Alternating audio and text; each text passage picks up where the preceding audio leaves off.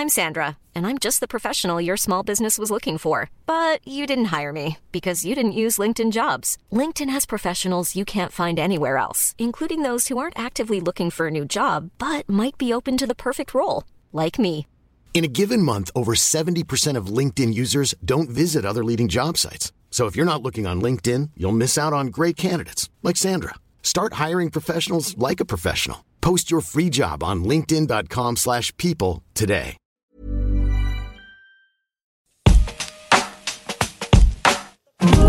Alto Parlante, tu podcast de política. Te decimos las cosas como son. Al micrófono Pablo Marín y Arturo Aramburu. Comenzamos. Bienvenidos y bienvenidas a un episodio más de Alto Parlante, tu podcast favorito de política. Ya te estamos acompañando una vez más. Pablo Marín, Arturo Aramburu, con toda la información, con todo lo que tienes que saber para que estés enterado, para que estés informado y para que seas un experto en política. Último programa de noviembre. Estamos justamente ya a punto de entrar al último mes del año, diciembre, y un año en donde... Que todo puede pasar todavía. cumplen- Sí, a ver, queda un mes y que- no nos sorprenda. Del 2020, que Sí, no ha sido cualquier año, ¿verdad? Pero además estamos a unos días de cumplir dos años de que el presidente Andrés Manuel Correcto. tomó posesión de este país, que en realidad pareció que tomó posesión desde antes, porque desde que ganó la, la- la Sí. elección, realmente Peña Nieto se replegó, se cayó, parecía que estaba de vacaciones en Los Pinos. Sí, y Andrés claro. Manuel ya operaba. Se volvió chiquitito. Se, Se- volvió De chiquitito. por sí ya era chiquito, Sí, ¿no? claro. No, sí, fue, es- fue impresionante. El, el tema de la transición, Sí. por primera vez en, las, en la historia de las transiciones de gobierno, eh, Andrés Manuel comenzó a tomar decisiones incluso antes de tomar protesta Sí, como presidente. él, él ya estaba súper empoderado. Inclusive la consulta para la cancelación del aeropuerto Por ejemplo, la hizo antes. fue antes de diciembre. Pero bueno, Digo, inconstitucional. ¿no? Sí, totalmente. Si queremos hacer un pequeño recuento y te quieres sorprender allá en casa, deprimir o ponerte a Ay. hacer y a trabajar, hay un dato.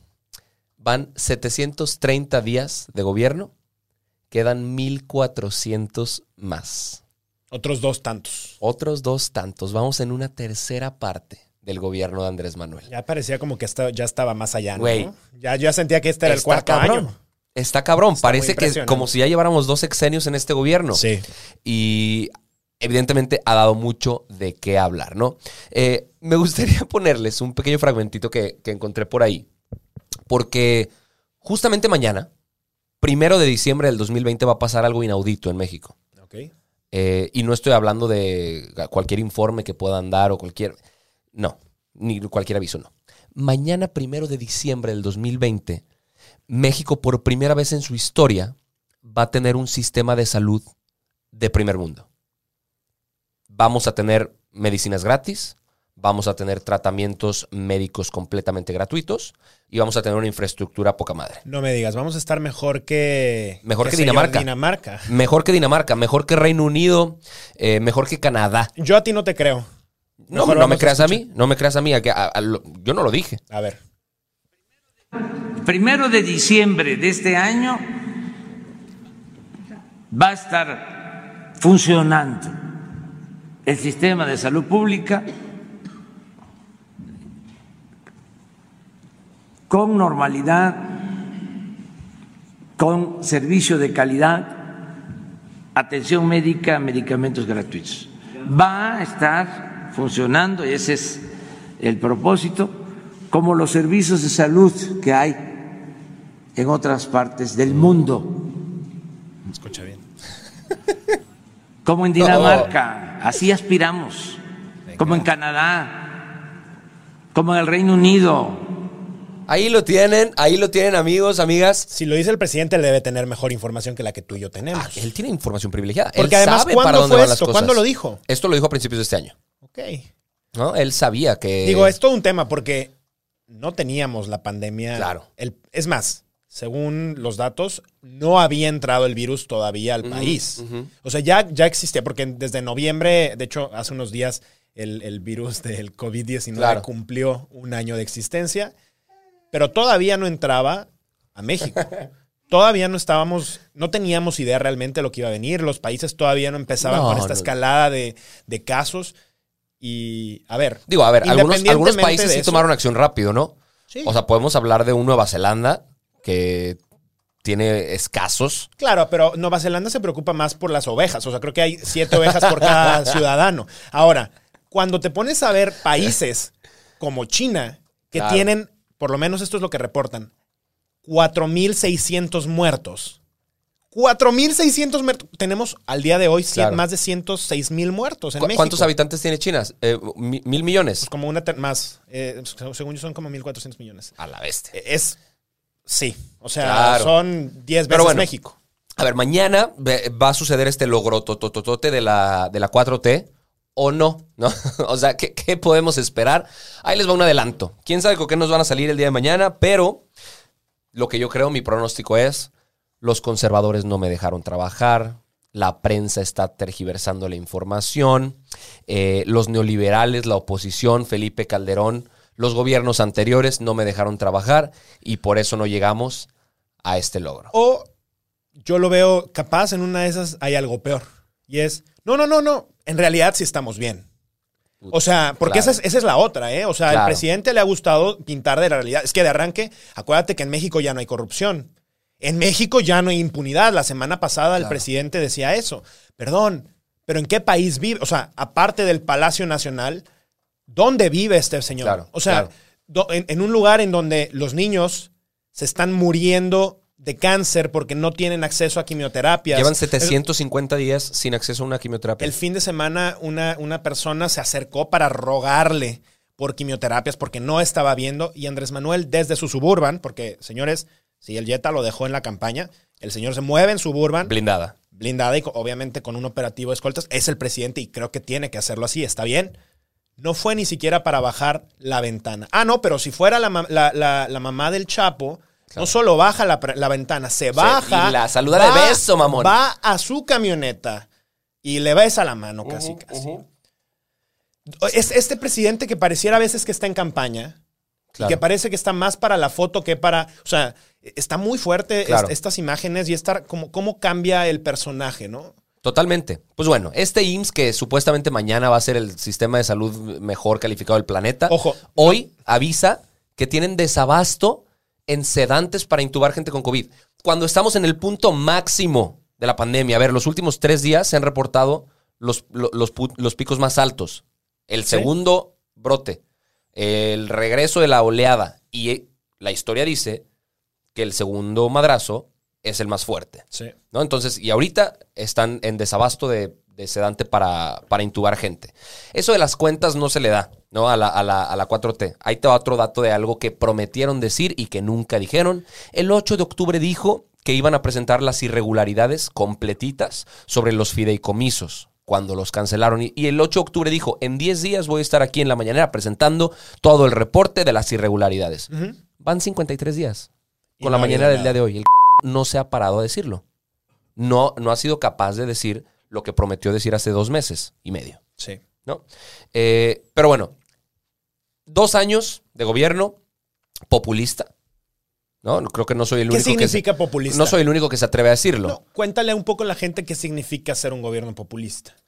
Mira, es, es- es interesante. El ser humano tiene necesidad de darle explicación a, a fenómenos. El ser humano por naturaleza le gusta entender los fenómenos que están sucediendo allá afuera.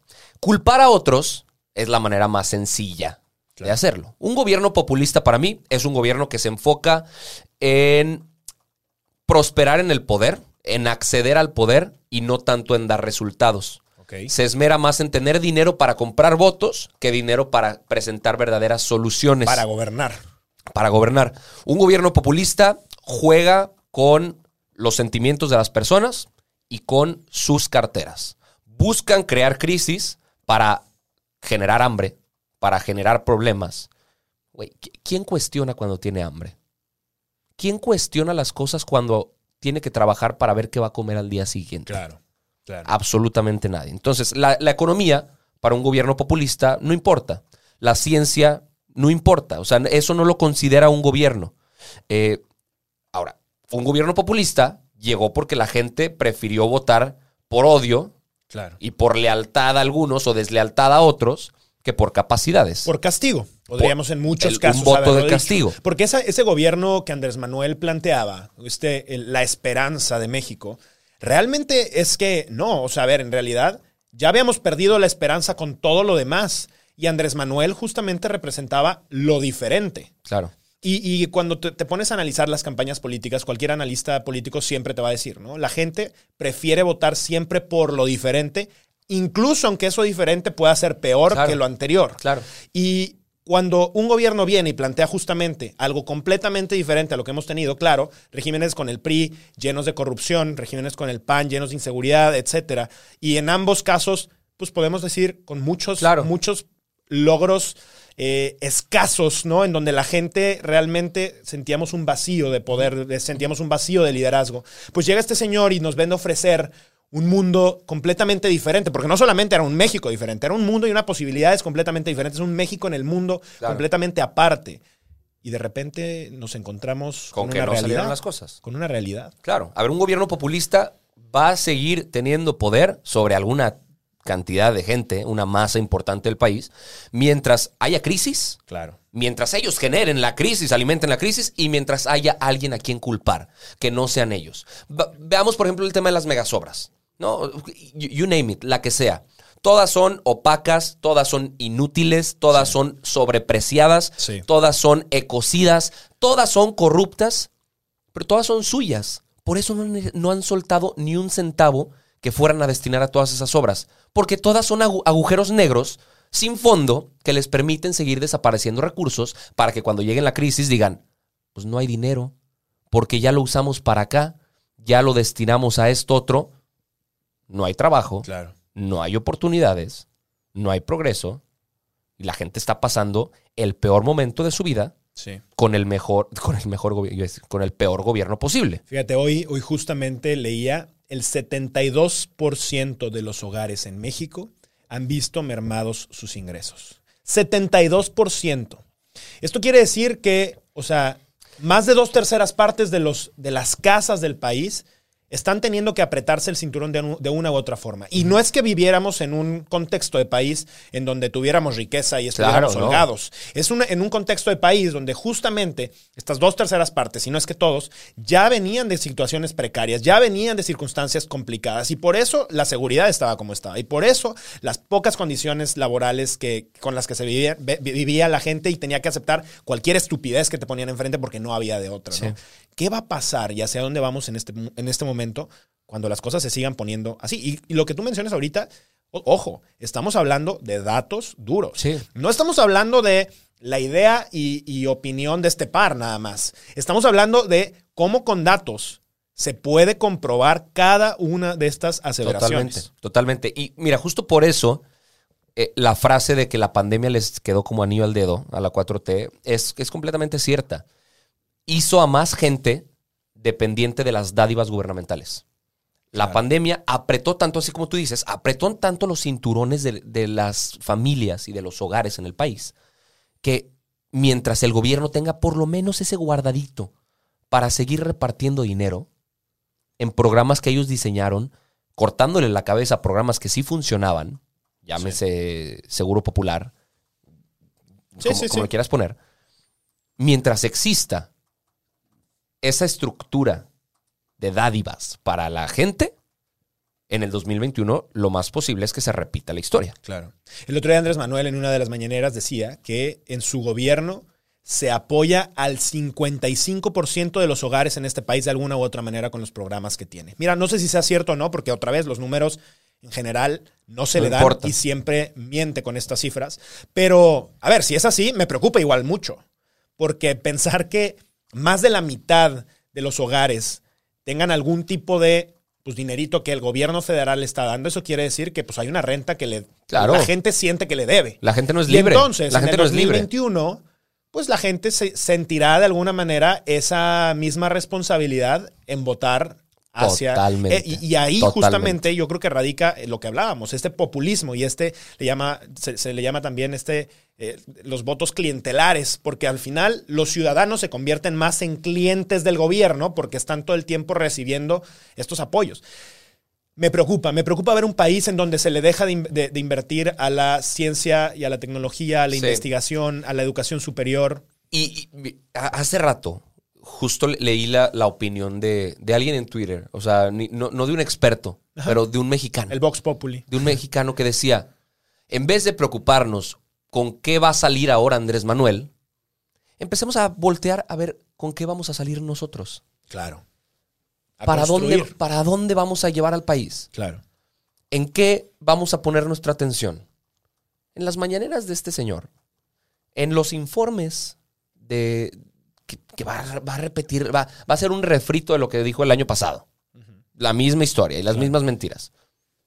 Pues no, quizá ahorita la única opción que tenemos es empezar a ver qué nos toca, Claro. qué hago, cómo apoyo, en qué ayudo, cómo transformo, qué puedo cambiar en mí si no podemos cambiar lo que ha- haga o decida él, pues por lo menos organizarnos entre nosotros y ver si funciona, Sí. ¿no? O sea, no me gustaría decir que son patadas de ahogado, pero son gritos de desesperación Totalmente. para que esto funcione mejor.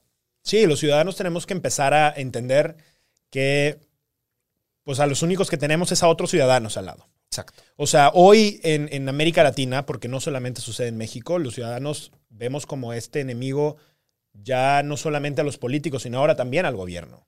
Este gobierno que pareciera que nos está traicionando en muchos sentidos, porque termina tomando decisiones completamente contrarias. Y justamente traigo, eh, el- hace unos días publicaron cómo van las comparativas de los primeros dos años de los últimos cuatro presidentes.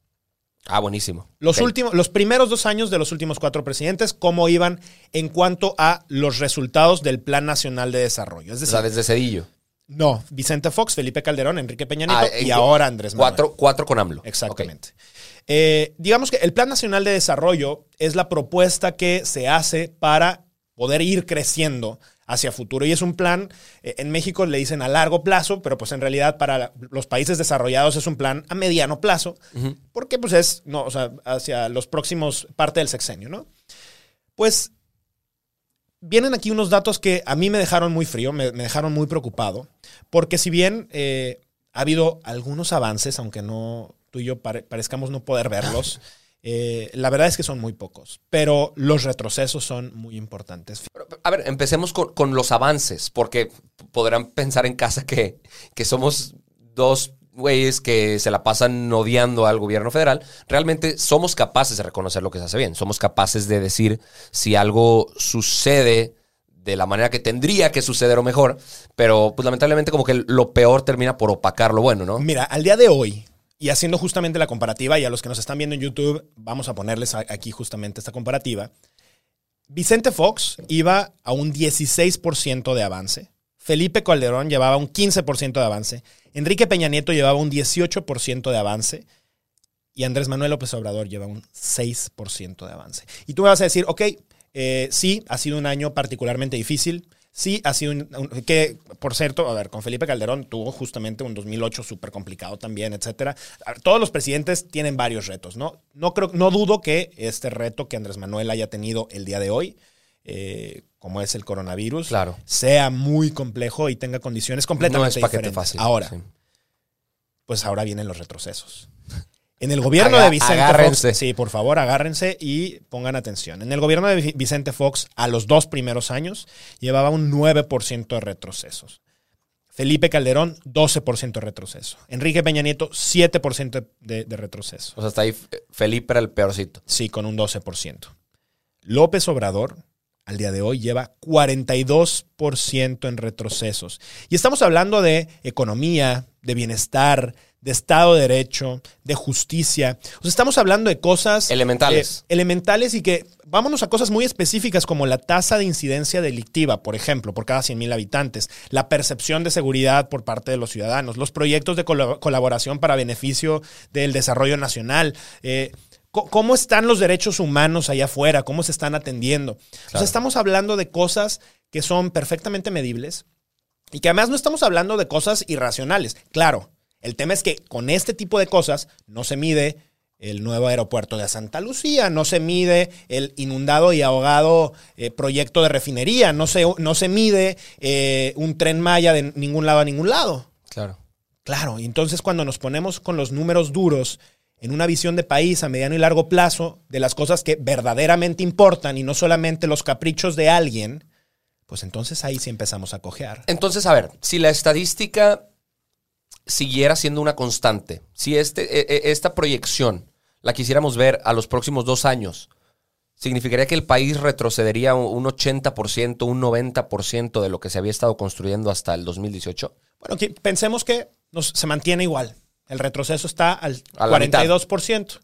Pues sí. O sea, quiere decir que parte de los avances, incluido el tema de corrupción, porque también es parte de estos datos, que el presidente no quiera decirlo, si no quiere reconocerlos y él diga que ya no existe la corrupción, perdón, pero ahorita de hecho vamos a entrar a otro tema y se nos está yendo el tiempo. Sí. Pero vamos a entrar a otro tema que no es nada menor. Claro, dos temas de corrupción. O sea, por, por ejemplo, na- nada más así como paréntesis muy rápido, antes de que menciones eh, e- ese caso que me parece muy importante.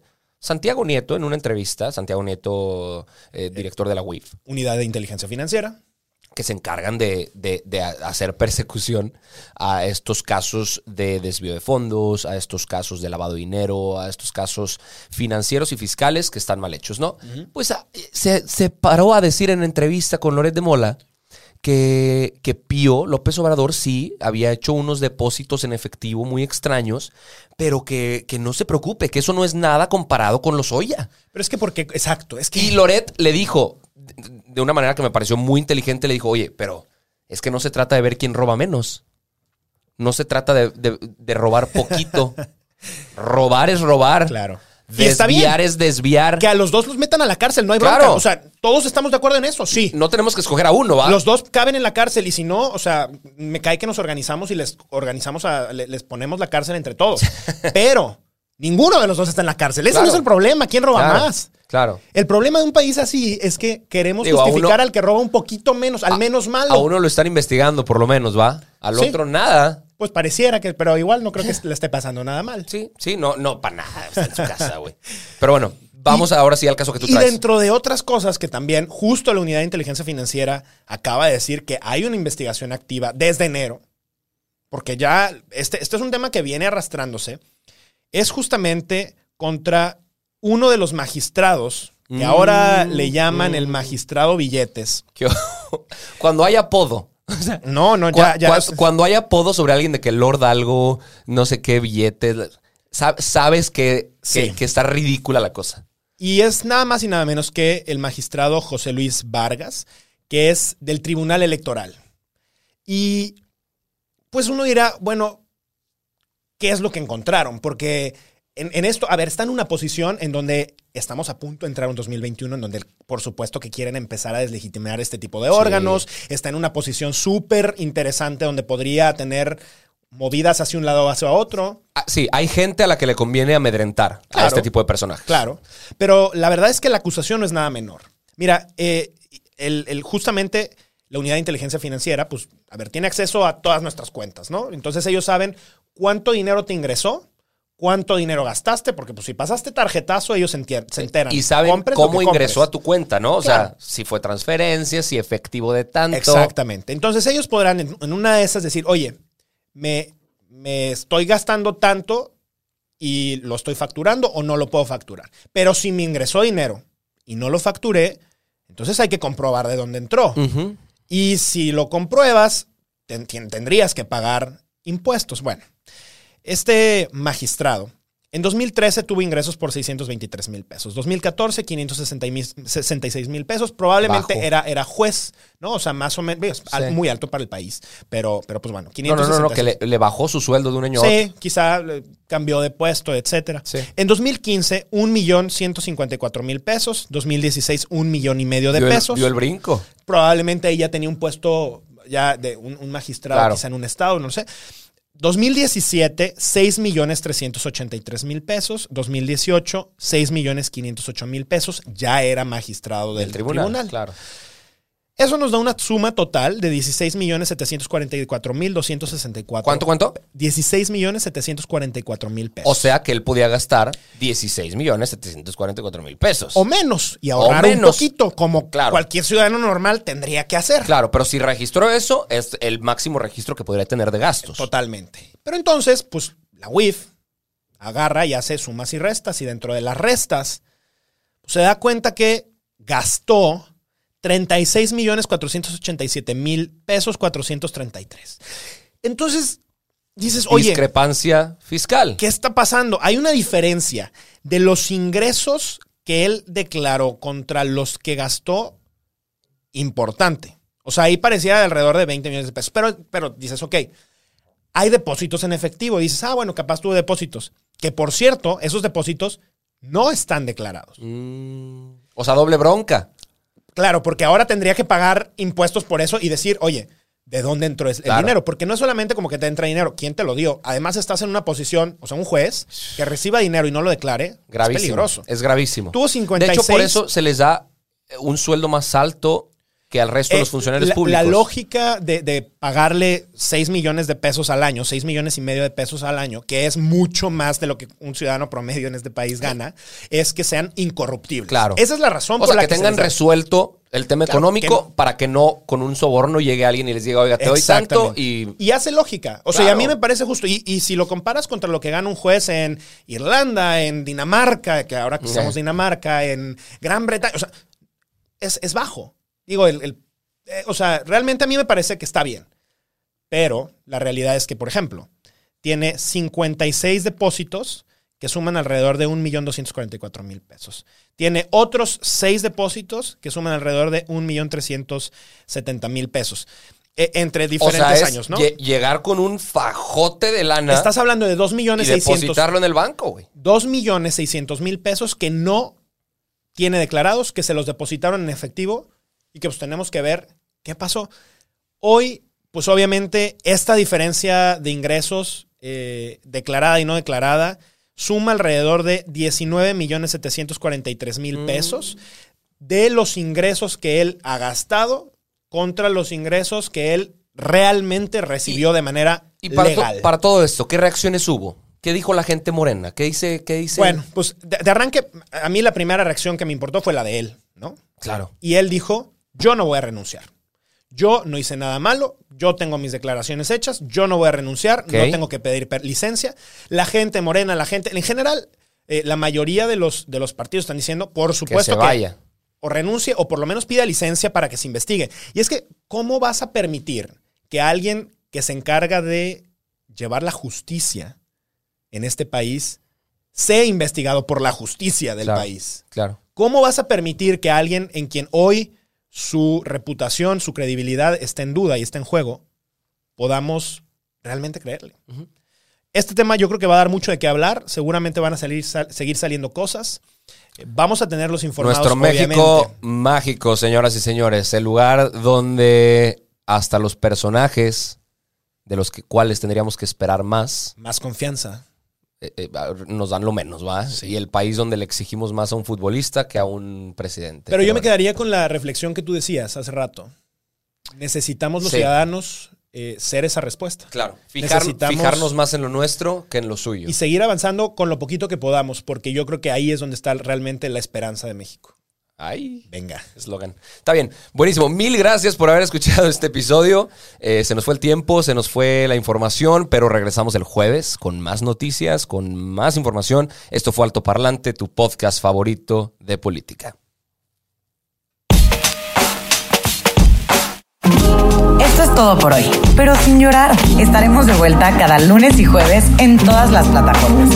Si crees que alguien necesita entender las cosas como son, compártele este capítulo. Nos vemos.